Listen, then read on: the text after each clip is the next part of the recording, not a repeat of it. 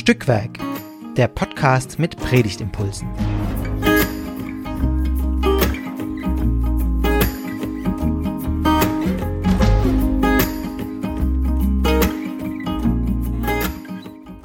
Hallo und herzlich willkommen zu einer neuen Folge von Stückwerk, dem Pro Podcast mit Predigtimpulsen. So, ist immer ein bisschen äh, Zungenbrecher für mich. Ähm, ja, wir unterhalten uns hier über Bibeltexte, über, die, über den einen Bibeltext, über den wir uns unterhalten, wird dann in zwei Wochen am 20. März gepredigt. Ähm, zumindest in den Kirchen, die zur EKD gehören und sich an die Perikopenordnung halten.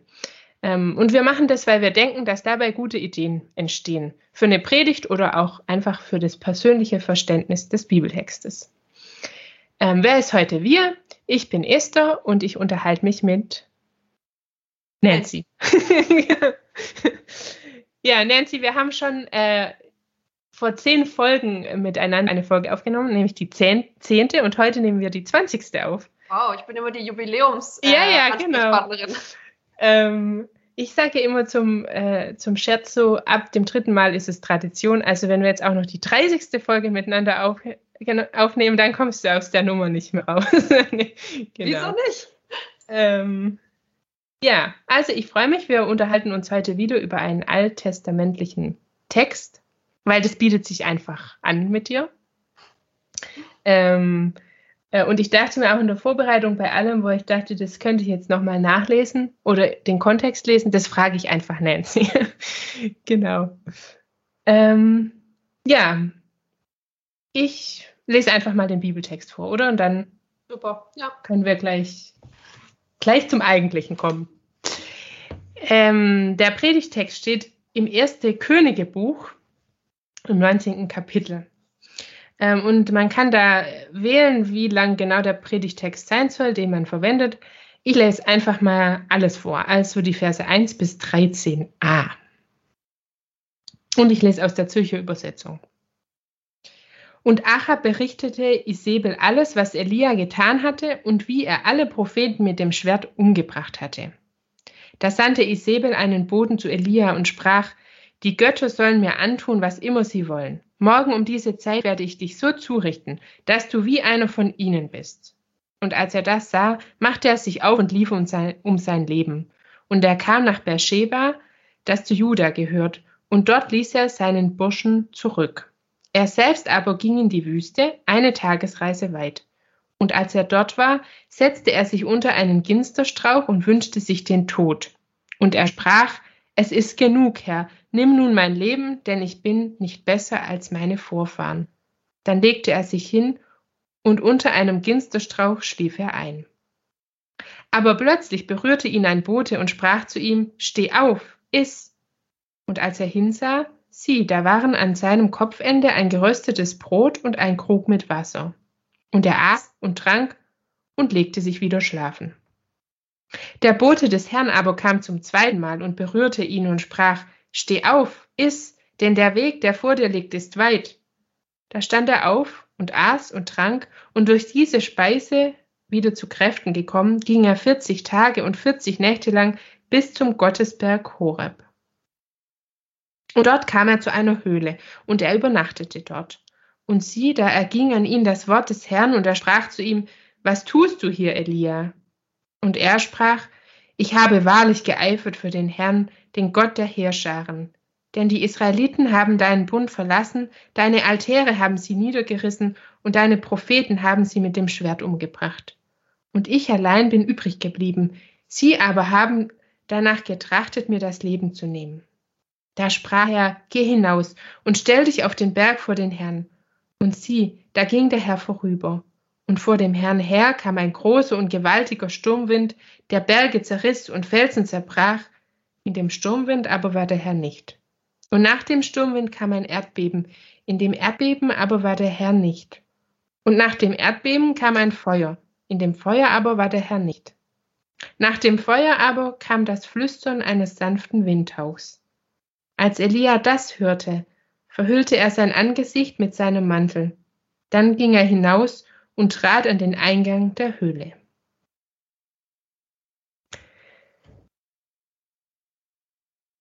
und ähm, das war der Predigtext. Ganz schön lang, wenn man das so vorliest. Ja, tatsächlich. ähm, ja, was, was waren so beim, beim Lesen so die ersten Gedanken, die kamen? Oder die zweiten? Also erstmal, erstmal fand ich es klasse, dass, dass der, der Perikopenvorschlag eigentlich diesen ersten Teil des Textes fokussiert. Also diese ähm, mhm. Gottesbegegnung. Also der, der, Text ist ja erstmal 1 bis 8 und 9 bis 13a steht dann in Klammern noch dabei. Ähm, also ja. das ist der Kontext und man kann natürlich irgendwie den, über den ganzen Text predigen, aber ich fand es interessant, dass die, ähm, also der Perikopenvorschlag diese erste Szene, diese äh, Szene von Elia in der Wüste fokussiert, die ja eigentlich, wenn man so diese Biografie äh, dieses Propheten anschaut, erstmal dann nicht so richtig reinpassen will. Also das ist ja quasi so der Superprophet Elia. Mhm. Ja, und davor Riesenerfolg. Äh, alle diese Baals-Propheten hat er da ähm, über die Klinge springen lassen. Und jetzt kommt quasi mit dieser, also im wahrsten Sinne des Wortes, kommt äh, mit dieser Perikope so ein krasser Umschwung, Kontrast in dem Bild dieses Propheten. Äh, insofern, ja, ähm, fand ich erstmal spannend, dass darauf der Fokus liegen soll äh, mhm. an diesem Sonntag. Ähm, ja, und schon, glaube ich, in diesem ersten Teil stecken viele interessante Details, die man sich anschauen kann, ohne direkt sozusagen darüber zu springen zu dieser äh, Gottesbegegnung am Horeb, die natürlich ähm, auch wirkungsgeschichtlich extrem äh, wichtig yeah. und spannend ist, aber da mal eher noch auf diesen Vorspann, der nicht eben nur ein Vorspann ist, sondern an sich wichtig äh, zu schauen. Mhm. Das ist, glaube ich, ja, schon mal ein erster da, da bin ich auch erstmal hängen geblieben, weil ich nicht damit gerechnet habe, dass diese, also dass das am Horeb sozusagen freiwillig ist, so fakultativ. Kann man, muss man nicht so, mhm, mhm. sondern ähm, äh, das davor, weil ich auch dachte, ach, das, das zweite, der zweite Teil ist doch das Bekannte und so. Also genau, das ist natürlich genau. kein Grund für die Auswahl eines Perikopentextes, was ist bekannt und was nicht. Ähm, deshalb, ja, ähm, und tatsächlich hat sich bei mir dann so die Frage ergeben, also warum, warum wird dieser zweite Teil überhaupt noch zur Auswahl gestellt? Wie passt ja. das eigentlich zusammen? Also muss ich mich in der Predigtvorbereitung nicht entscheiden, entweder predige ich über das eine oder über das andere. Also kann ich sozusagen ja. Einen roten Faden oder einen Gedanken aus dem ganzen Text mhm. raus. Mhm. Das habe ich mir auch überlegt. Finde ich eine spannende Frage. Ähm, vor allem, also wahrscheinlich, wenn man jetzt nicht diese Klammern hätte, dann würde man vielleicht, wie du schon sagst, dazu tendieren, den Fokus eher auf diesen Höhepunkt, also diese Gottesbegegnung mhm. äh, zu legen. Ähm, die ja auch so toll beschrieben ist, eben mit diesen Wetterphänomenen und dann dieser Stille. Ähm, aber eben die Perikopenordnung legt erstmal was anderes nahe und darum würde ich tatsächlich an dem vorderen Teil ansetzen und dann fragen, warum ist der vielleicht sogar nötig, um dann zu dieser um Gottesbegegnung hinzukommen. Zu kommen. Ja. Also vielleicht gar nicht so sehr, ich muss mich für eins entscheiden, sondern mehr ähm, den Zusammenhang zu sehen und tatsächlich den Fokus mal auf diesen ersten Teil zu legen. Mhm. Ähm, weil das, das ist ja auch, das ist auch eine offene Frage im Grunde dieses, dieses Texts. Warum geht Elia eigentlich zum Horeb? Der mhm. Gottesbote sagt ja nicht, so jetzt mach dich auf den Weg und geh mhm. hier in die Richtung und dann kommst du zum Horeb und da wirst du Gott treffen. ja, ja, es sagt ja Sondern nur. es ist ja offenbar, er geht, los und entweder er wird irgendwie geleitet oder er, er, entscheidet eben selbst, ich gehe jetzt zum Horeb, aus welchen Gründen auch immer, können wir noch drüber mhm. ähm, fantasieren.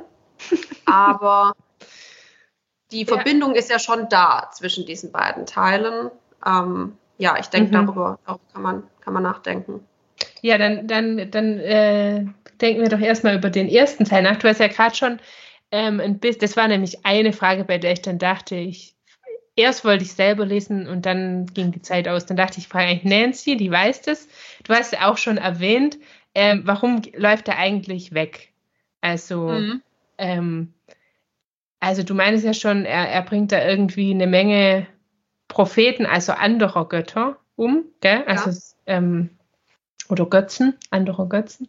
Ähm, und dann wird ihm äh, dasselbe angedroht. Ich finde auch tatsächlich in der Zürcher Übersetzung kommt das viel besser raus. Also bei Luther habe ich das erst gelesen, dann dachte ich mir, ich kann mich vage erinnern, worum es ging, aber nur mhm. aus, also hier wird es viel deutlicher, was passiert ist.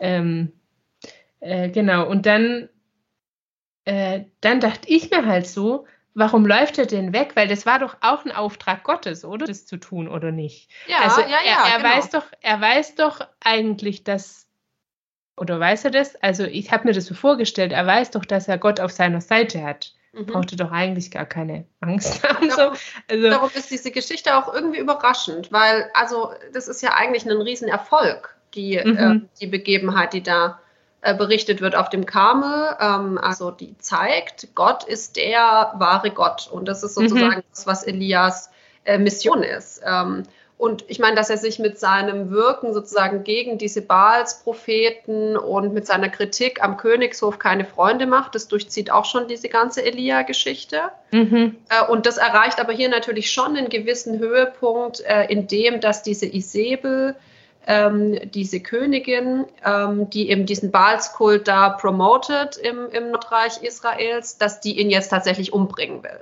Mhm. Äh, also ihm soll das Gleiche passieren äh, wie, wie diesen Baals-Propheten. Ähm, und also erstmal vordergründig flieht er wohl vor dieser Mordandrohung. Also er bringt mhm. sich, versucht sie in Sicherheit zu bringen in der Wüste. Aber in dem, was er dann später auch, äh, was er sagt und wie er auch Gott gegenüber redet, hat man ja schon das Gefühl, es ist sozusagen eine größere Krise, in die er da stürzt. Also es ist nicht einfach vielleicht nur Angst, äh, jetzt umgebracht mhm. zu werden, weil in Gefahr ja, er, schwebt er eigentlich immer schon. Er, er will nicht mehr so richtig Prophet sein, oder? Genau, so er scheint so ein bisschen erschöpft, verzweifelt. Ähm, er hat offenbar die Erfahrung gemacht, dass er tun kann, was er will, sogar solche großen Taten wieder auf dem Karmel und dass es aber trotzdem nicht reicht. Also dass er das, was er eigentlich will, nämlich die Treue des Volkes Israel zu seinem Gott, ähm, Gerechtigkeit in der Gesellschaft, dass mhm. er das mhm. nicht erzwingen kann. Mhm.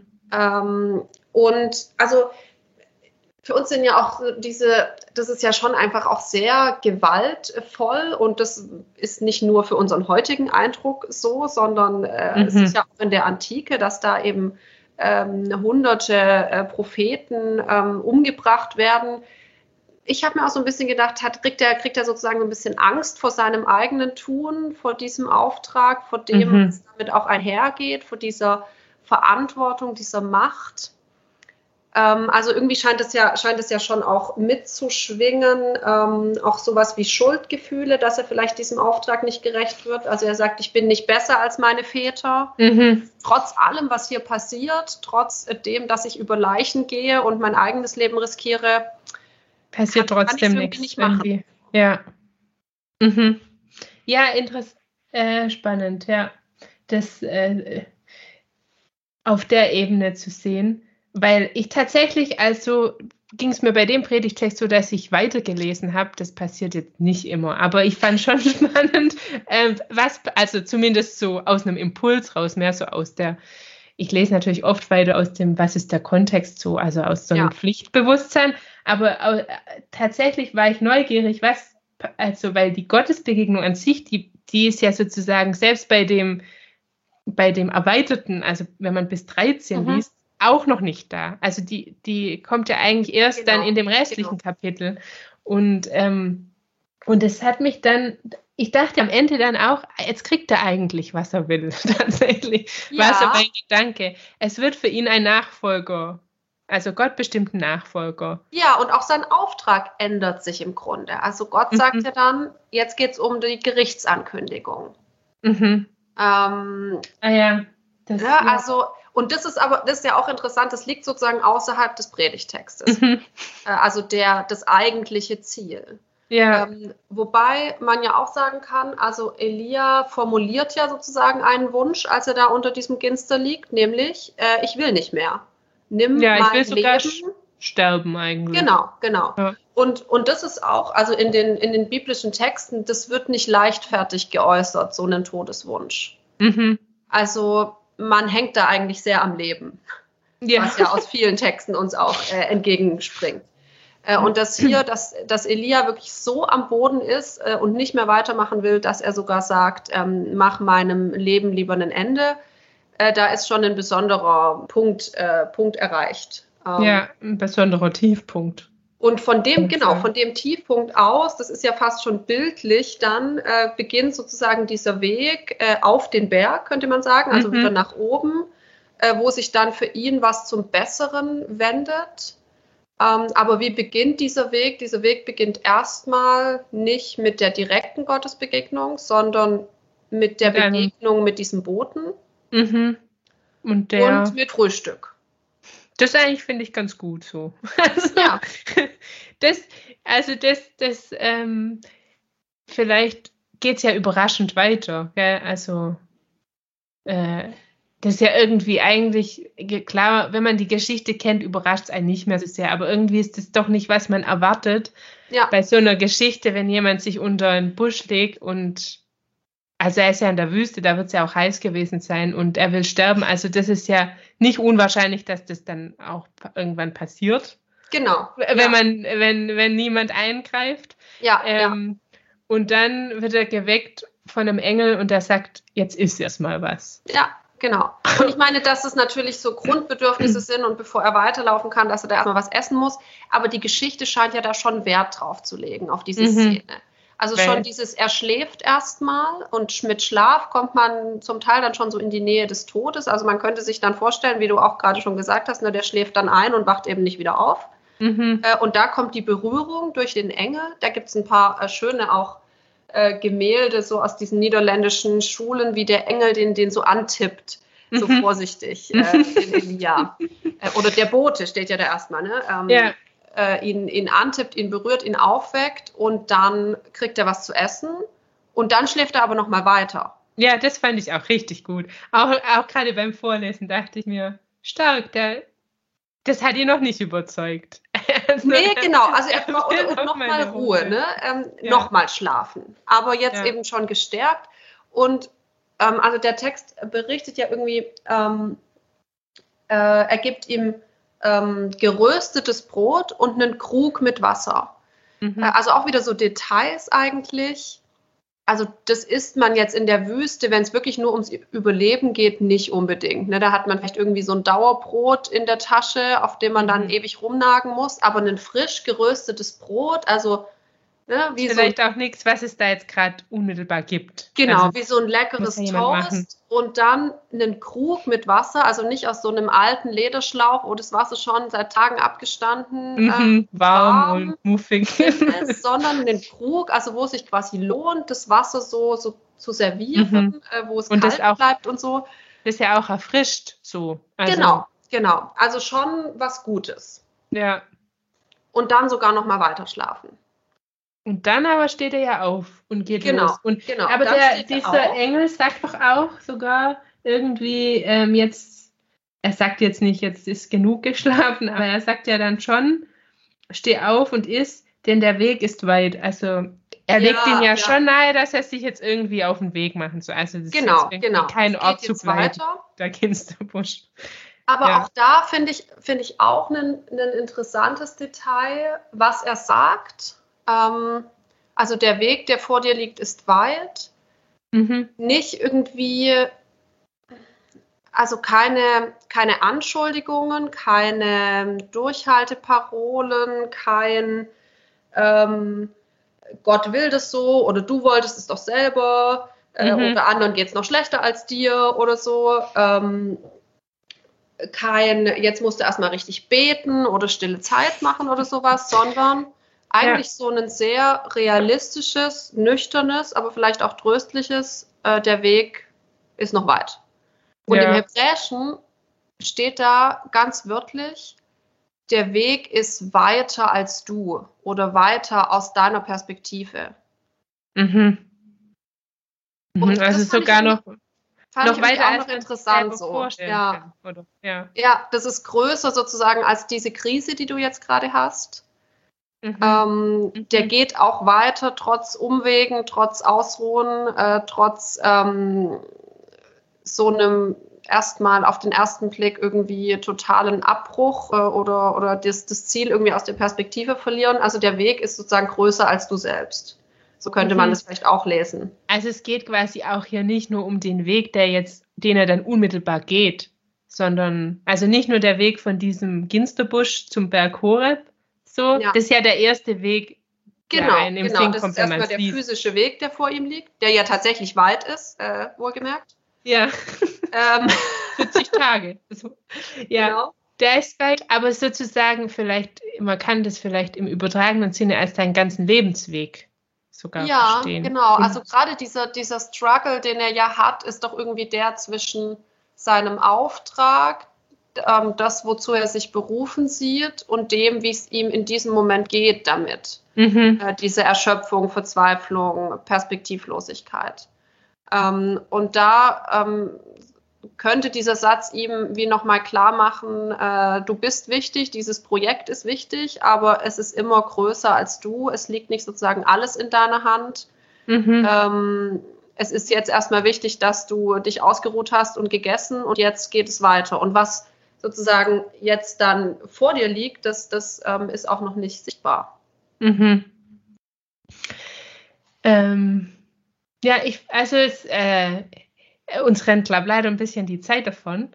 Äh, ist ja äh, total spannend, da noch weiter zu denken. Ich, ich habe auch gleich noch, noch was sozusagen im Text. Ähm, mhm. Aber so jetzt vielleicht als ersten, was halt, äh, wie, wie, kann, wie können wir aus den, oder wie kann ich oder jemand, der eine Predigt macht, aus den Gedanken jetzt äh, vielleicht auch zu einer I Idee für uns heute kommen? Ja. Also, ähm, ich finde zum einen total spannend, dass es nicht mehr, der Elia ist nicht so weit weg. Also im ersten Moment ist es ja ein Riesenprophet irgendwie, der, äh, also der wirkt jetzt im, auf den ersten Blick jetzt nicht so, dass der viel mit mir zu tun hat. Mhm. Aber auf dem zweiten dann vielleicht irgendwie doch. Also dieses Verzweifeltsein und ja, ja, ich habe ich hab das auch nochmal jetzt wieder bei der Geschichte gedacht. Ich bin eigentlich immer kein Fan von so Küchenpsychologie in Predigten. also diesem individuell psychologischen,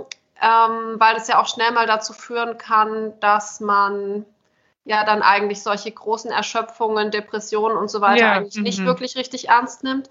Aber in dem Fall habe ich jetzt schon auch gedacht, so diese Verbindung irgendwie von einer großen Aufgabe, die man hat, ob das jetzt in, in einem Job ist, der einfach gesellschaftlich extrem relevant ist, ob es in der Versorgung, Fürsorge von Kindern ist, ähm, im Pfarramt, was auch immer man sich mhm. so vorstellen kann, dass da irgendwie manchmal so neben diesem großen Auftrag ganz nah irgendwie sind Erschöpfung, Überforderung, Schuldgefühle, das Gefühl, nicht genug äh, machen zu können. Ja, oder dass sich nichts bewegt oder ja, genau. man macht, was man will, aber es passiert einfach nichts. So. Genau, das, genau. Ja. Ich, das ist doch schon was, wo, glaube ich, viele Menschen gut anknüpfen können. Mhm.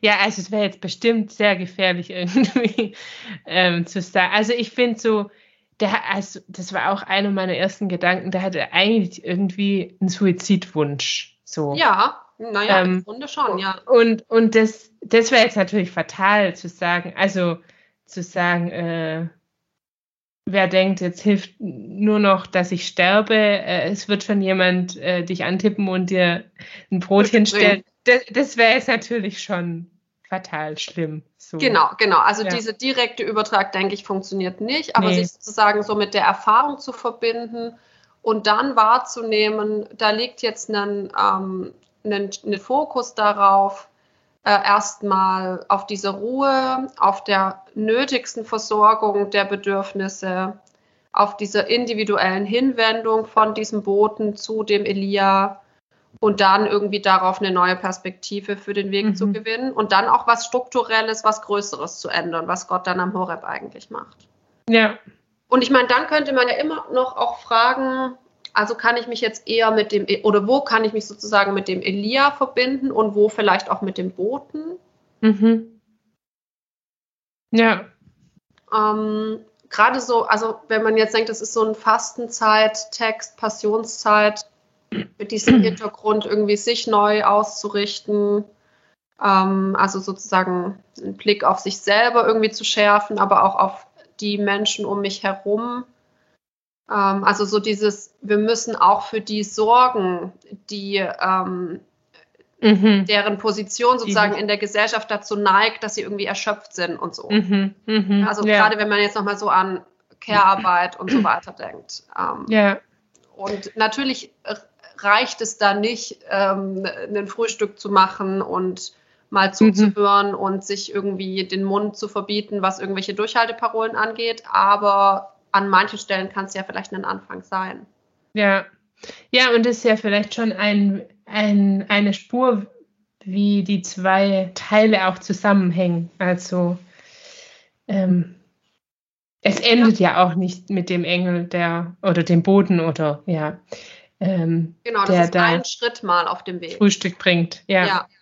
Ähm, so jetzt, äh, ähm, was mir so aufgefallen ist, jetzt noch so Richtung Bilder und Motive aus der Erzählung. Mhm. Also ich habe auch die Folge für den Sonntag davor, also die Folge davor ähm, aufgenommen. Und da geht es auch um Schlaf. Also das ist nämlich die äh, Jesus im Garten Gethsemane. Ah, und ja. deshalb ist mir das jetzt so aufgefallen, dass es hier jetzt wieder, also da schläft wieder einer. Das fand ja. ich einfach, fand ich einfach spannend, dass sich diese Motive da so überlagern. Und ähm, sonst sind ja, vor allem in dem zweiten Teil, dachte ich schon irgendwie so eine Mosi-Geschichte wieder. Also da ist, läuft wieder einer zum Horeb äh, und begegnet Gott und 40 ähm, Tage. 40 ich, Tage, ja, also ja, genau. und aber irgendwie auch ja andersrum. Also er läuft ja zurück zum, also mhm. Mhm, ähm, genau, gut. Ja. Er, er, läuft ja sozusagen aus dem gelobten Land zum, also den, den anderen Weg und ähm, er kommt auch wirklich an. Bei, bei Moses sind die 40 Tage ja nach der, Go oder 40 Jahre, ja eigentlich nach der Go mhm. Begegnung am ähm, Gottesberg. Und so, das fand ich spannend. Also irgendwie wieder was Bekanntes aufgenommen wird, aber wie sich dann doch ganz viele Dinge unterscheiden. Ja, ähm, ja. Das und ist, glaube ich, noch ein super wichtiger Aspekt. Ja. Ähm, und ja. Auch so, dieses, also Elia gerät ja eigentlich oder, oder begibt sich ganz bewusst in eine total einsame Situation. Ne? Der lässt mhm. dann noch seinen Burschen, seinen ähm, irgendwie Mitstreiter zurück äh, und ist dann wirklich ganz alleine.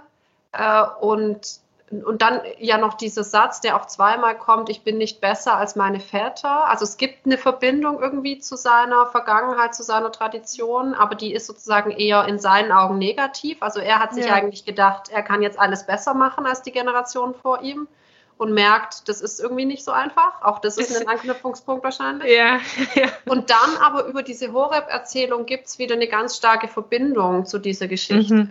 Ähm, mhm. Schon dieses in der Wüste sein, ähm, hadern auch mit Gott, äh, Gott begegnen und so weiter. Also man könnte da drin wie auch so eine Wiedereingliederung äh, von Elias sehen in seine mhm. äh, Geschichte. Ähm, und sich dann auch so ein bisschen demütiger vielleicht als dieses hehre Ziel, alles besser zu machen, sich irgendwie einzugliedern und zu sagen, ich lerne äh, von denen und ich kann Dinge verändern, ähm, aber das hat auch Grenzen. Mhm.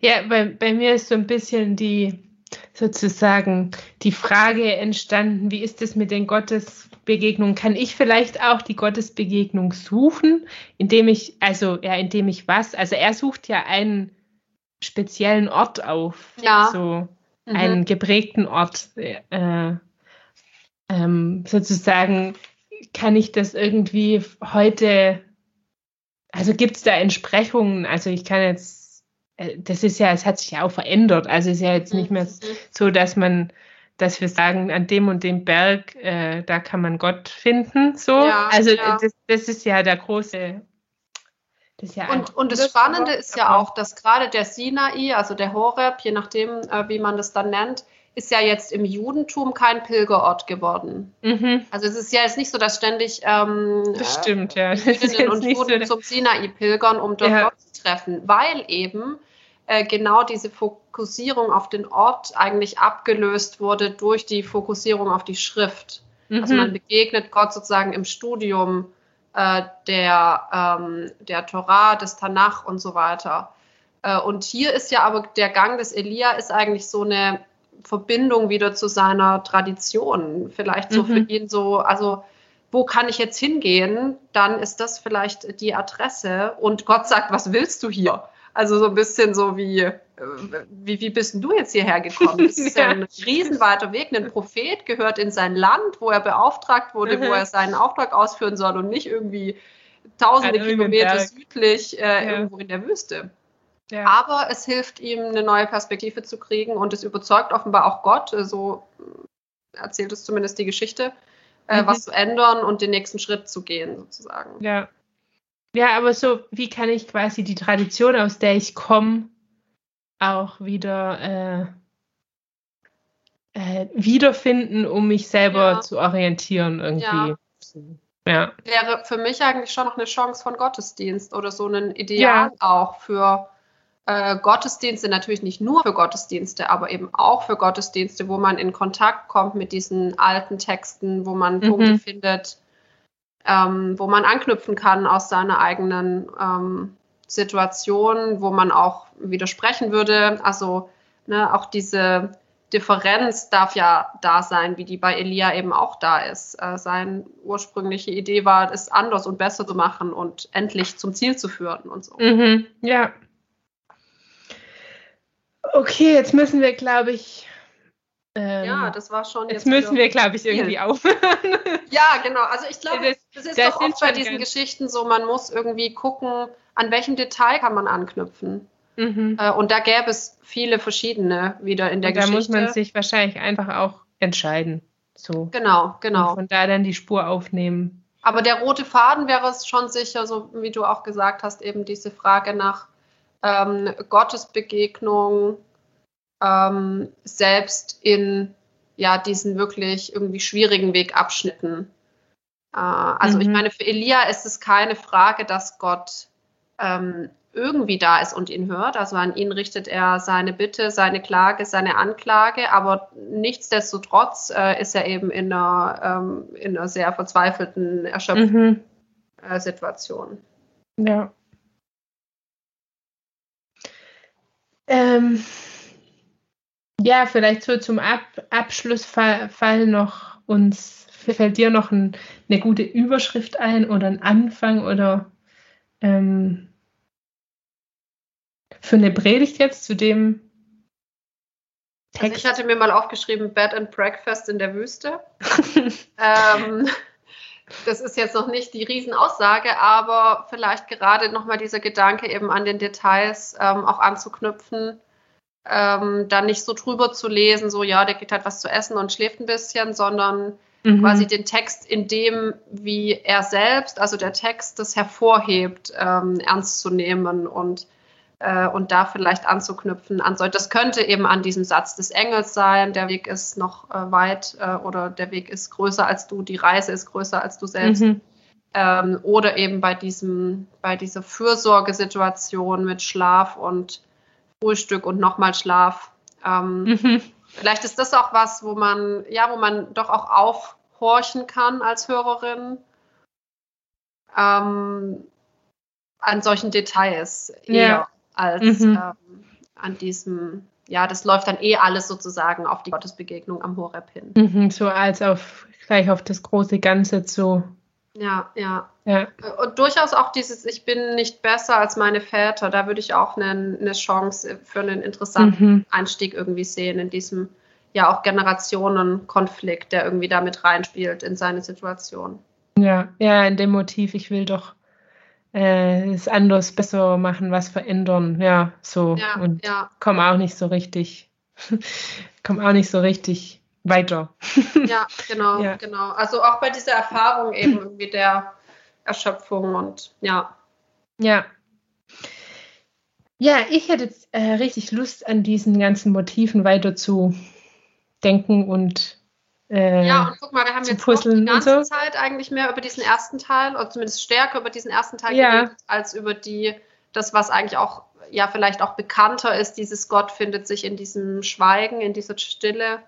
Ja, das ist ja auch das, das Schöne an den Perikopentexten, dass man auch, sag ich mal, sich vor so eine Herausforderung stellen kann. Also zu sagen, mhm. gucke ich mal wirklich nach dem, was, was äh, vorgegeben ist und, ähm, sag ich mal, äh, stürze mich nicht gleich wieder auf das, was, wo ich schon was weiß oder ja, so, wo mir ja, gleich was ja. kommt. Ja.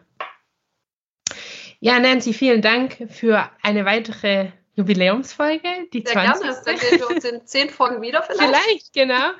Ähm, und, wenn, und vielen Dank an euch, die ihr uns zugehört habt. Ähm, wir hoffen, dass das was dabei ist, aus dem ihr jetzt äh, für euch oder die Predigt schöpfen könnt. Wir freuen uns natürlich noch mehr, wenn wir davon erfahren.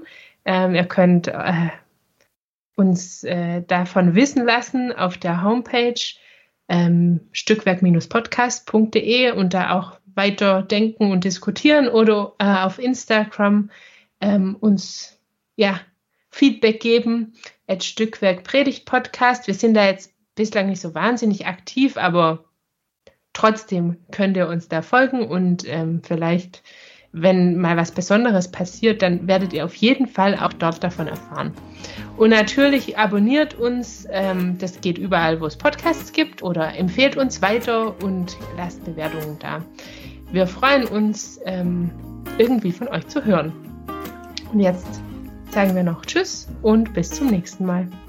Tschüss.